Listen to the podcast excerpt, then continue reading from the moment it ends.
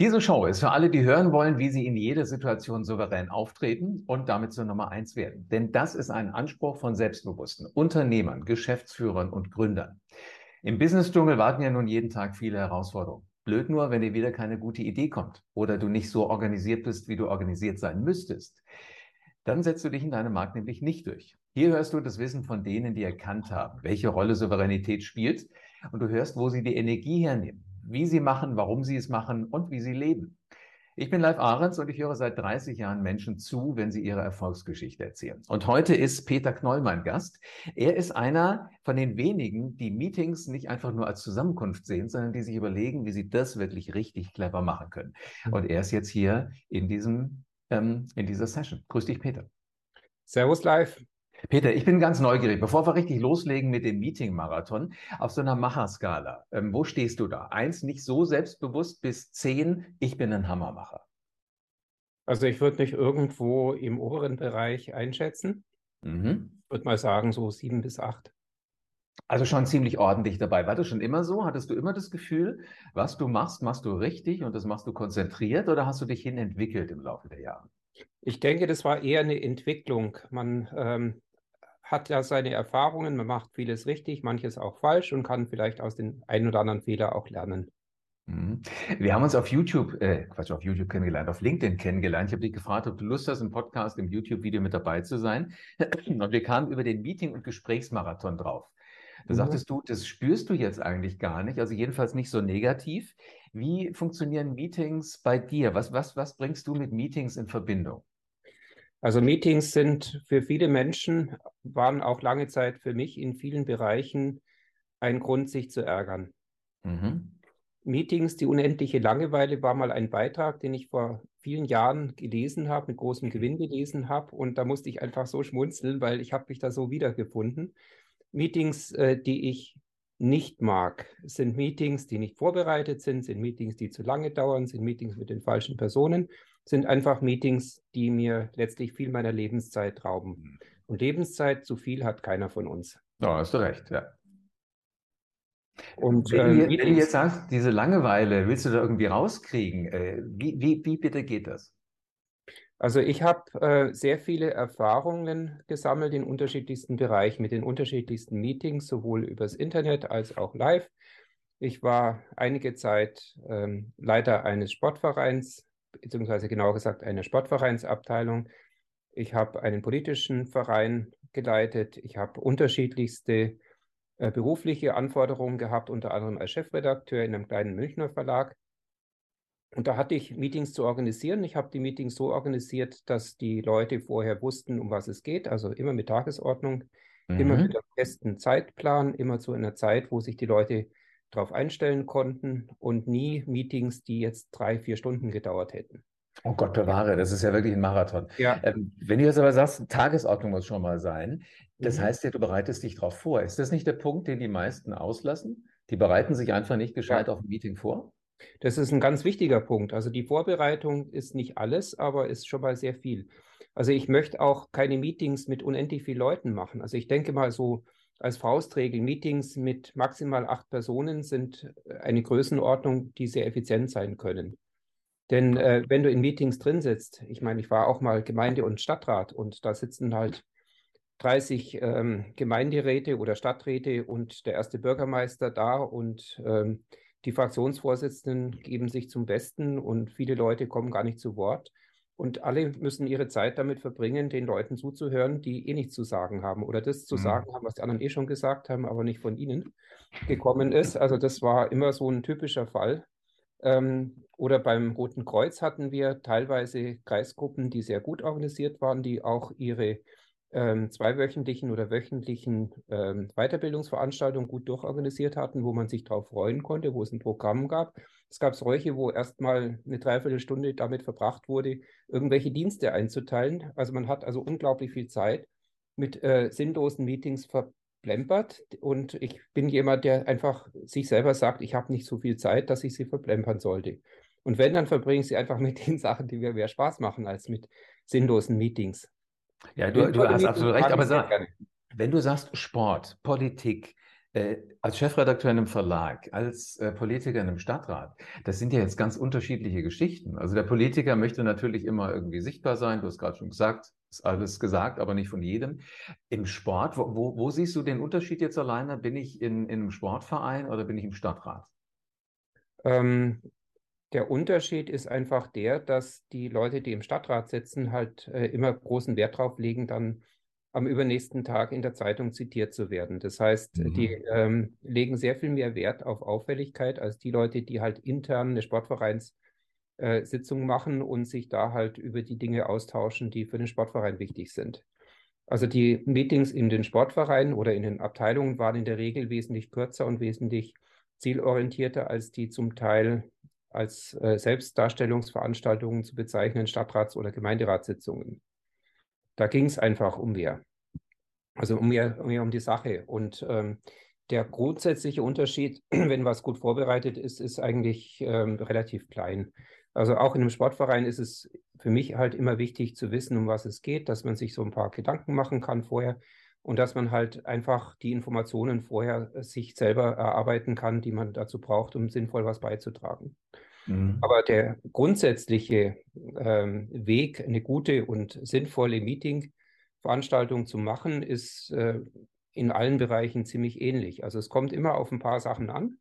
Also es kommt darauf an, dass halt die äh, Meetingleitung äh, gut strukturiert ist und auch weiß, was sie will und nicht einfach ähm, es zulässt, dass sich einige Leute halt total verquatschen.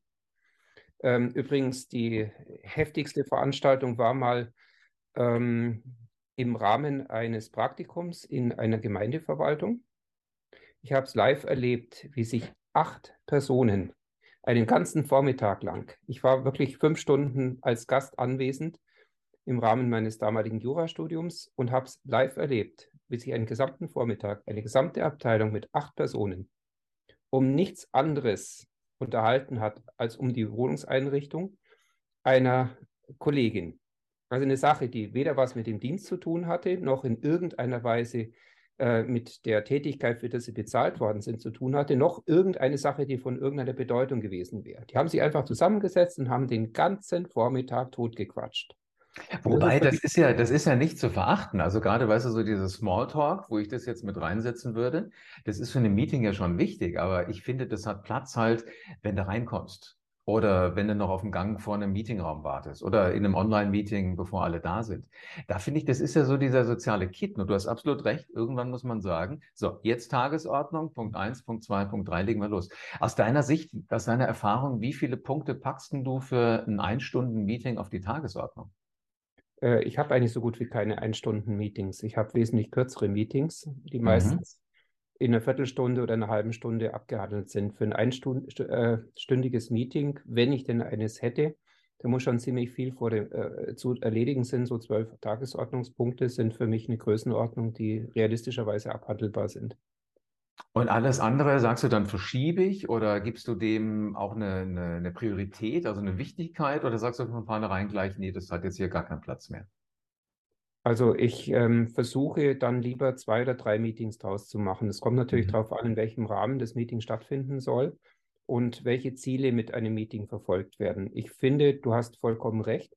Wenn du sagst, ähm, dass sich austauschen, ähm, dieser Smalltalk, äh, der sollte in einem oder anderen Meeting schon Platz haben, aber dann, wenn sich die Leute nicht kennen oder wenig gesehen haben.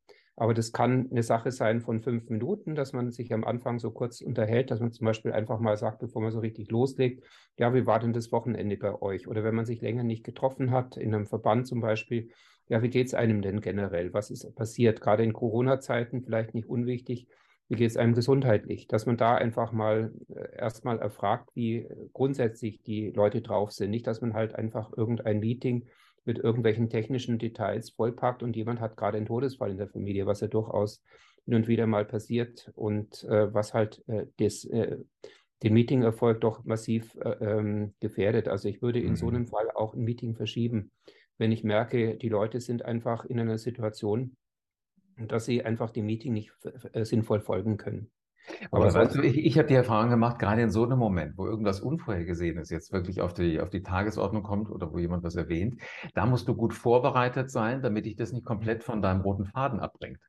Weil sobald der rote Faden einmal verlassen ist, dann ist ja wirklich Polen offen. Also dann äh, passiert ja irgendwie nichts Sinnvolles mehr. Aber in der mhm. Tat, jeder redet über die Themen, die ihm wichtig sind. Ja, aber wenn ich merke, dass zum Beispiel eine Kollegin einen Todesfall in der Familie hatte, dann nehme ich die Kollegin in den Arm und mache kein Meeting. Mhm. Das muss man halt dann einfach ähm, sehen und dann entsprechend reagieren. Weil Aber genau das ist ja das, weißt du, was, was, mir immer so fehlt, dass du so diese, diese Nähe auch hast und dass du diese Sensibilität hast. Ähm, wer ist jetzt gerade eben richtig gut drauf? Wo kannst du was fordern? Das ist ja das, was wir als Unternehmer machen müssen. Du musst ja für gewöhnlich in Sekundenschnelle einschätzen, der ist heute wirklich fit, den kann ich fordern und da muss ich eher ein bisschen langsamer zu Werke gehen. Mhm. Also man sieht ja, wie die Leute reinkommen. Mhm. man sieht, ähm, ob jemand gut drauf ist oder irgendwie ein Problem hat. Und da muss man halt entsprechend darauf reagieren. Und ich denke, es ist unsere Aufgabe als Unternehmer, ähm, in erster Linie für die Mitarbeiterinnen und Mitarbeiter da zu sein. Mhm. Ich kenne ähm, einen Spruch, den mir mal jemand beigebracht hat, der gesagt hat, ähm, in deiner normalen Büroarbeitszeit hast du als Unternehmer äh, in dem Moment, wo die Arbeitszeit beginnt und äh, endend dann, wenn die Arbeitszeit normalerweise zu Ende ist, hast du in erster Linie für deine Mitarbeiterinnen und Mitarbeiter da zu sein, als Ansprechpartner, als Impulsgeber, als äh, Motivator, als jemand, der vor allem auch zuhören kann, was die wenigsten Unternehmer wirklich können nach meiner Beobachtung. Vielleicht täusche ich mich da. Ich würde mich freuen, wenn ich mich da täuschen würde. Aber äh, meine Beobachtung ist halt eine andere. Und ähm, dann, wenn äh, andere Arbeiten zu erledigen sind, die machst du dann, wenn die Mitarbeiterinnen und Mitarbeiter halt gerade nicht da sind. In meinem speziellen Fall ist es halt so, dass wir viel von zu Hause aus machen und uns halt ähm, mehrfach in der Woche treffen, dort halt die Sachen erledigen, die wir gemeinsam besser erledigen können und sonst arbeitet halt jeder und jede von zu Hause aus überwiegend, vom Homeoffice-Arbeitsplatz aus, weil wir einfach sagen, wir müssen unsere Zeit sinnvoll verwenden. Und meine Mitarbeiterinnen, die äh, arbeiten zum Teil ähm, eine gute Stunde Entfernung äh, weg von hier. Und da möchte ich Ihnen auch nicht zumuten in der heutigen Zeit, wenn es nicht wirklich notwendig ist, jeden Tag ins Office zu kommen. Mhm. Das ist nicht notwendig, da kann man ja Rücksicht nehmen. Mhm. Ich denke mal, die gegenseitige Rücksichtnahme ist eine ganz entscheidende Sache, die natürlich auch in jedem Meeting zum Tragen kommen sollte. Mhm. Peter, wenn ich das so höre, habe ich den Eindruck, du bist ein unglaublich menschlicher Typ in, in Gesprächen und in Meetings. Wenn du jetzt zwei Leute hättest, mit denen du ein Gespräch führen würdest, der eine ist Barack Obama, der andere ist Steve Jobs. Auf welches Meeting würdest du dich mehr freuen? Ähm, auf beide. Gerade weil sie so unterschiedlich sind. Nein, ähm, ich schätze beide sehr. Mhm. Ähm, ich finde, dass der Steve Jobs ähm, einer der Typen war, die unglaublich viel erreicht haben. Ähm, ich hätte wahrscheinlich, wenn ich mit ihm zusammenarbeiten müsste, mit ihm mehr Probleme als mit Barack Obama, ähm, weil ich denke, dass ich äh, vom Typ her mit einem Barack Obama, der ja auch Sozialarbeiter war, der eine soziale Einstellung immer mitgebracht hat, einfach besser kann als mit jemand, der äh, vor allem auf äh, technische Dinge so fixiert ist wie ein Steve Jobs. Vom Inspirierenden her, von der äh, Gemeinsamkeit, ich bin ja ein IT-Journalist, ich war 20 Jahre lang äh, festangestellter Redakteur einer führenden Computerfachzeitschrift. Äh, von meinem Hintergrund her hätte ich es natürlich leichter mit Steve Jobs als mit äh, Barack Obama. Wobei ich auch mal aus reinem Interesse einige Amerikanistik-Vorlesungen besucht habe. Also ich könnte auch zu Amerika ein paar Sachen sagen. Nicht immer nur gute. Du bist, du bist sehr breit aufgestellt. Also aus deiner Sicht jetzt, inwiefern hat denn Meetingkultur und die Fähigkeit, ein Unternehmen zu skalieren, was miteinander zu tun? Ich denke sehr viel. Also ähm, im negativen Sinne, ich habe es bei einigen ähm, Geschäftspartnern immer wieder erlebt, dass jedes Mal, wenn man irgendetwas von irgendjemand haben wollte, es hieß, die Person ist gerade in einem Meeting. Und wenn man das nächste Mal angerufen hat, zu einer ganz anderen Tages- und ähm, Uhrzeit, dann hieß es wieder, die Person ist in einem Meeting. Also ich denke mal, dass das Skalieren eines Unternehmens natürlich mit einer guten, funktionierenden ähm, Meetingkultur viel zu tun hat, dass die Leute, je, je größer das Unternehmen wird, desto wichtiger ist es, sich da abzustimmen. Und ähm, ich mag vor allem deswegen auch kleinere und äh, mittelgroße Unternehmen lieber als Großunternehmen, obwohl ich die meiste Zeit meines Berufslebens in einem Großunternehmen gearbeitet habe, ähm, weil dort die Wege kürzer sind, weil man da einfach weniger Zeit mit irgendwelchen äh, Strukturproblemen zu kämpfen hat, als dass man einfach sich hinsetzt und das Problem direkt löst. Also ich bin eher jemand, der gerne Lösungen sucht und die relativ schnell findet. Und äh, wenn diese Lösungen ähm, ganz einfach verhindert werden aus politischen Machtkämpfen, und gerade in Konzernen gibt es sehr viele äh, äh, politische Machtkämpfe, als Politikwissenschaftler, ähm, der auch mal für eine bayerische Landtagsfraktion gearbeitet hat, ähm, kann ich da ein bisschen mitreden. Also da ist fast mehr Politik in Großunternehmen äh, im Spiel als in der Politik. Da geht es nicht um die Sache. Und mir ging es eigentlich immer um die Sache. Ich versuche einfach Lösungen zu finden. Das ist immer mein Ansatz und diese Lösung menschlich umzusetzen. Und da sind halt die Menschen entscheidend. Ich mhm. denke, gerade in vielen Bereichen wie dem Dienstleistungssektor, wo ich ja hauptsächlich tätig bin, ist der menschliche Faktor der entscheidende. Mhm. Lass mich dir noch eine Frage stellen, weil du kennst so viele unterschiedliche Bereiche. Das finde ich faszinierend an dir. Wenn du jetzt sagst, ähm, Politik ist anders als Sport und dann ist auch nochmal die Wirtschaft ja wieder ganz anders, kleine Unternehmen anders als große Konzerne. Inwiefern ist es denn aber sinnvoll, auch um eine gescheite Meetingkultur zu haben, sich ein Netzwerk aufzubauen, möglichst zu den Leuten, mit denen du regelmäßig dich austauschen musst? Ich denke, überall in jedem Bereich ist das Netzwerk das Entscheidende um auch äh, letzten Endes zu wissen, was interessiert den anderen, wo kann ich gut mit dem und wo habe ich es äh, irgendwie schwieriger. Ja. Also ich habe äh, viele Geschäftspartner, mit denen ich seit 20 Jahren sehr gut zusammenarbeite. Mhm. Und ähm, das wäre sicherlich nicht möglich gewesen, wenn wir uns nicht vernünftig verständigt hätten auf das, was wir gemeinsam erreichen wollen. Ja, ist auch die Erfahrung, die ich gemacht habe. Und ich habe den Eindruck, dass das immer mehr wollen. Also ich bin gespannt, wo die Wirtschaft hingeht. Ob die Konzerne immer noch größer werden oder ob wir vielleicht das eine oder andere kleinere Unternehmen auch wieder sehen. Peter, das waren wertvolle Insights. Ich danke dir für deine Zeit. Sehr gerne. Also, das war wirklich persönliches Wissen von einem Macher als aus allererster Hand. Hör hier, schau hier weiter zu, dann wirst du Schritt für Schritt zum selbstbewussten Macher, zum selbstbewussten Unternehmer. Und denk immer dran, souveräne Persönlichkeiten kommen an die Spitze, nicht immer unbedingt die besten Produkte.